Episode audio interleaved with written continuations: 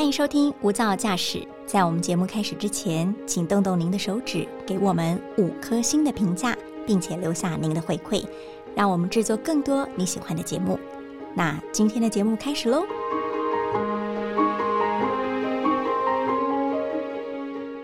您好，欢迎收听大爱电视、大爱新闻所直播的 Podcast 无噪驾驶一百种看世界的眼光单元。我是刘芳瑜，今天为大家邀请到的是外电编译黄静婷。静婷，Hello，Hello，大家好。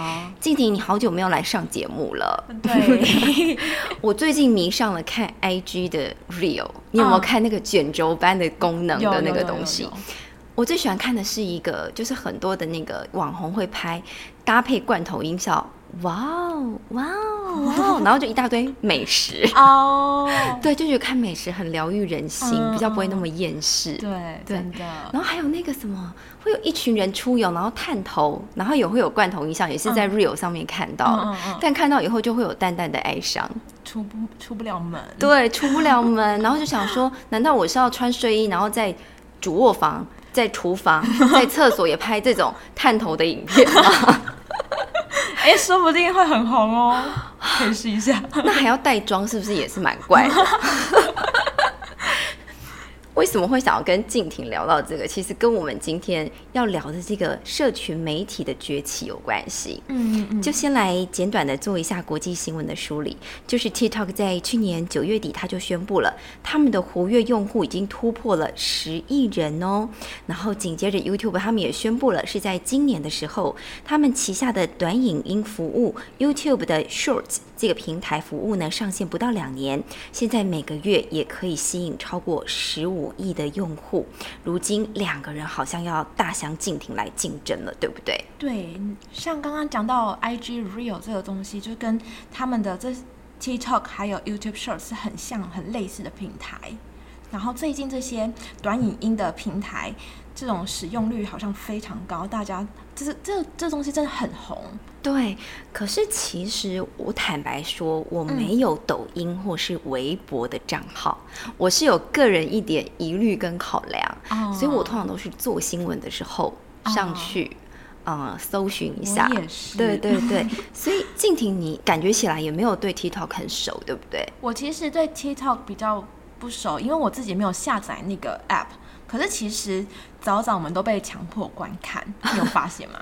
怎么说？怎么说？你打开脸书啊，打开 IG，很多短影片其实是源头是 TikTok，你可以看到它源头其实是 TikTok。是是，对。那 TikTok 它的这个界面上面使用的友善程度，到底跟这些我们广为周知的 Facebook 或 IG 最大的不同点在哪里呢？其实 TikTok 主要的使用的。世代是我们所谓的 Z 世代，他们大概是一九九五年到二零零五年之间出生的人。嗯哼，这些年轻人呢，他们不喜欢被定义，不喜欢被贴标签，他们比较喜欢的是追求个人的特色。所以在 TikTok 上面，他们就找到了发光发热的舞台。而且 TikTok 跟 Facebook 跟 IG 最大的不同，就是因为。嗯，像 Facebook 和 IG 打开，主要都是以好友动态为中心的内容，就是你看看别人发了什么，嗯，他今天去哪里玩，他今天吃什么，他今天快乐什么，伤心什么，气什么。对，但是 TikTok 比较像是完全以自己为中心的，就是用户可以。不用看到自己不喜欢的内容，而且还可以一直看到新鲜的、未知的，从这些未知的影片或者新鲜的影片当中得到刺激和惊喜，或是得到一些灵感，自己创作影片。这跟自己世代注意力短，还有自我意识非常强的特性呢，算是一拍即合。嗯哼，嗯，而且根据一项调查，美国使用 TikTok 的年轻人哦，平均每天会至少打开这个 App。八次已经到了有强迫打开的这样的一个程度了。对，而且每个月的使用时间超过十五个小时。嗯，换句话说，就是你每天至少会有半个小时都在 TikTok 上面。感觉就是这一群 Z 世代啊，他们就是对于 TikTok 的粘着度很高嘛。嗯，三十岁以下非常的爱用 TikTok。那我们也可以讲说，这种人潮就可以带来钱潮。对，这句话一定也适用于网络世界，甚至更好用。嗯，因为当一项软体它的用户数越多，它就会被各大企业相中嘛，那就会开始投放广告了。比如说我们最熟悉的这个 YouTube，我们常常要点开影片的时候，就会开始有一点火气上来。没错，一定要看完广告，有些还不可略过。对，就是越红的有土博，他们越会这样，对不对？真的。对，而且中间的破口，哎，也还会强制收看。对对，但是你就是为了要看他的，因为他都会在一个梗之前，对，一个很精彩的。之前，然后就要先进一段广告。对，其实这个就是所谓的，也算是业配嘛，哈。虽然说他这一支有土博，他的 YouTuber，他里面的影片可能也是业配了，但他还要接更多的广告。对，等于说这个广告或许在他的这种人气的推波助澜下会更洗脑。那 TikTok 也是这样子吗？TikTok 也是啊，因为像是这些短影音的平台，目前都已经转向变成网络消费的一个很大管道。嗯哼，嗯，像今年的报告就指出，TikTok 挤进台湾网友爱用社群平台的前五名。嗯，而且你知道吗？每三个人就有一个人热爱使用 TikTok。所以，如果想要让年轻人掏钱购物的话，这个平台无疑就是最有效投放广告的地方。嗯，就是好像会跟现在年轻世代的消费模式可以做很好的连接。没错，而且有调查显示哦，在 TikTok 上面的用户有高达百分之八十九都曾经在 TikTok 上面被推坑，进行一些非计划性的购物，就是非理智性的购物，对，洗脑购物。没错，没错。而且有高达九成的用户在看完广告产品之后，还会自己去进行后续的搜寻动作。嗯，所以你可以看出，其实 TikTok 用户的脑波也是蛮弱的嘛。其实这个或许我们有机会也可以进一步来搜寻看看，因为我自己其实会觉得有一点点。各自上面的疑虑，是因为比如说我们在用这个 Facebook 或 IG 的时候，你有没有发现，你有时候只要点住它一点赞助，或是一些商业的用户，对，比如说你看了包包，你看了手表，你之后再去划出一大一大堆类似的东西，但是因为我自己没有在用抖音或是用 TikTok，我不太知道说它是不是有类似的功能，去帮企业主去收集这些大数据，嗯，好，所以这些可能都是还是有各自上面的疑虑啦，对。那除此之外，我也想知道啦。比如说，我们知道 YT 上面很多的 YouTuber 真的是年纪很小就很红，甚至我知道在马来西亚还有在美国都有那种可能刚会讲话不久，或是刚学步不久，或者是小学年龄的小朋友，他就在卖玩具，对，卖到了千万 YouTuber，对，开箱玩具，对，就觉得很惊人。而且那个拍摄手法，其实你不要说粗劣啦，但是也不是很。很有高水准，对，但是反而大家喜欢看这种东西，很真实。对，那 TikTok 也有这样的一个富豪的产生吗？当然有。像在美国呢，就是二零二零年的话，他们 TikTok 富豪的排行榜第一名。是一位年仅十七岁的女生，容我叹息一下。你可以跟我讲她赚多少吗？她赚多少哦？也不多啦，每则广告大概就是十七点五万美元，大概是五百三十万台币。再容我叹息一下，那她的粉丝量真的很多吗？她粉丝三千五百万，三千五百万，台湾人口还要多，很扯吧？而且点阅次数应该更多，对不对？二十亿，二十亿，对。然后每则广告你说破五百万新台币，对，十七岁，对，这些数字都立刻已经映入我的眼帘 跟我的脑海。对，他一则广告就是我们工作好几年的薪水。是，而且感觉他很容易耶。对啊，那他到底是哪一方面？难道他是知识型的网红吗？那大概就是跳舞起家的这样子，就是一段影音，一段舞蹈这样子。嗯，所以其实它不是知识型的，但是它是用一种声光效果来吸引这个年轻的用户。对。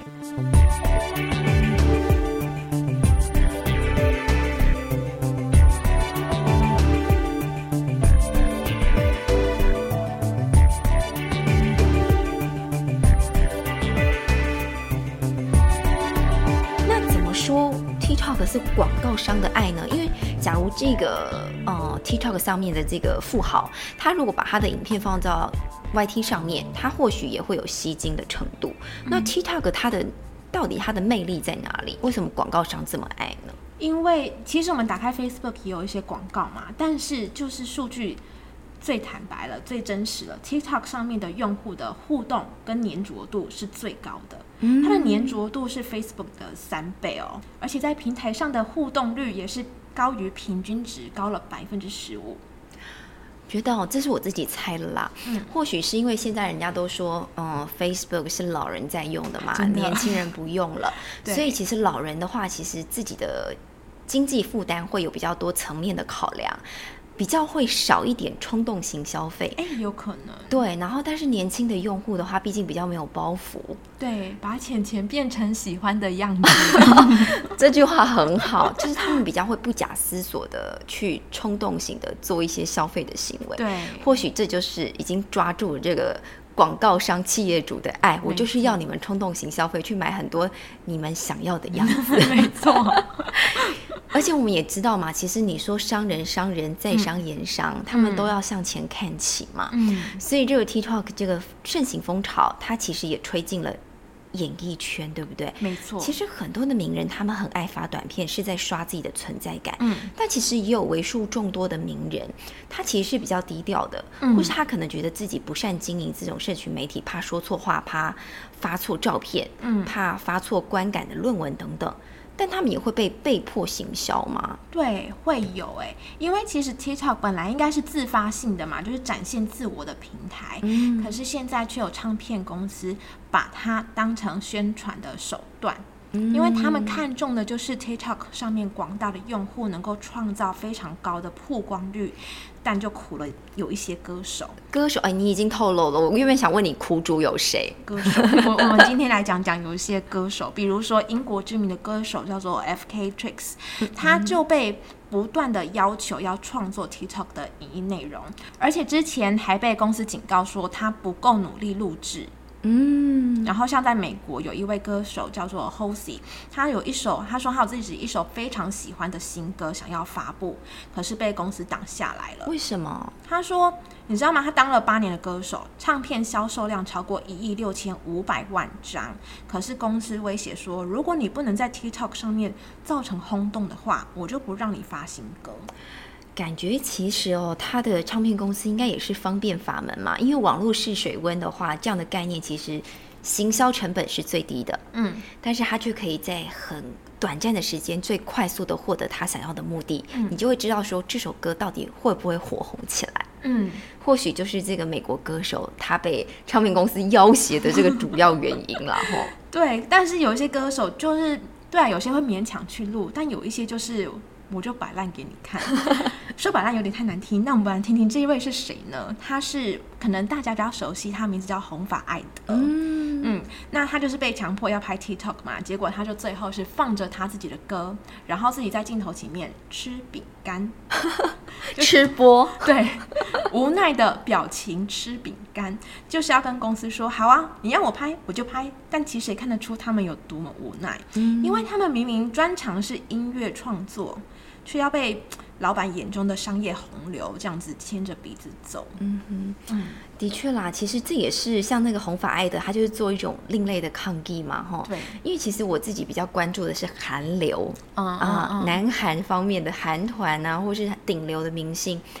感觉出来，他们有一些好像也是被这种唱片公司或是经纪公司逼着说你要跟上潮流，你要去吸引年轻的用户，所以他们可能隔一段时间就会在 YT 或是在 IG 上面发一点直播啊，对对对。但有些人你会感觉他应该不是很开心发这一些，对对对，或许也是有背后都有这些意涵包装在了吼。那可以说这种成也社群，败也社群嘛。比如说这种短期间能够迅速窜红，当然它包装的就是名气跟钱财双收。对。但如果再回来讲这个抖音，我不知道静婷有没有发觉到，前阵子有一个在抖音上面窜红，他是台湾人。台湾人窜红，跟我一样姓刘，肌肉男。哦。刘根，我知道，我知道，他就是在中国大陆窜红嘛，因为他就开始发布了那个健身操，很累，对，然后他带着他自己的太太，带着他的丈母娘，然后丈母娘到跳跳到都感觉好像半条命没了这样子，我跟着跳过一次，真的会半条命没了，非常非常的累，但是好像真的会会有一些达到一些效果，因为他主要就是短期内的肌耐力，对，他那时候就是从原本默默无名，没有什么大陆的粉丝，对。迅速涨粉到七千万，超夸七千万粉丝，不是点阅率哦，是七千万粉丝，所以他就跟着直播带货嘛。对对对，嗯，因为他的人气高起来了。但是我刚才说的成也网络，败也网络。对，他窜红不到几个月，他现在已经迅速落寞了啊！是哦，对。然后其实呃，对岸就有专家去特别研究这个刘畊宏现象，就发现说他他会迅速窜红是有一个 timing 的。嗯，因为大陆在。高度的管控防疫期哦，大家都在家，大家都在家很闷嘛，然后又想要做一点什么出汗的的一些运动，所以就会跟着他，然后看着他好像有鼓舞人心的作用。嗯，但是后来是不是纷纷解封了？对，解封了以后大家 大家都出门啦，大家都出门了，所以这或许也是一个借镜啦。对，会感觉说好像后疫情时代迅速退烧，或者说这些网红他们抓紧了这个 timing，是不是也要与时俱进？对。否则，这好像是一时被捧得高高，但也会迅速落寞了。对，感觉也是一个网络的常态了。对，那也谢谢静婷今天跟我们分享这么有趣的话题，一起来分享这些名人的甘苦谈，或是这些背后运作的一些秘密。嗯。那也谢谢听众朋友的加入了，我们下次见，拜拜，拜拜。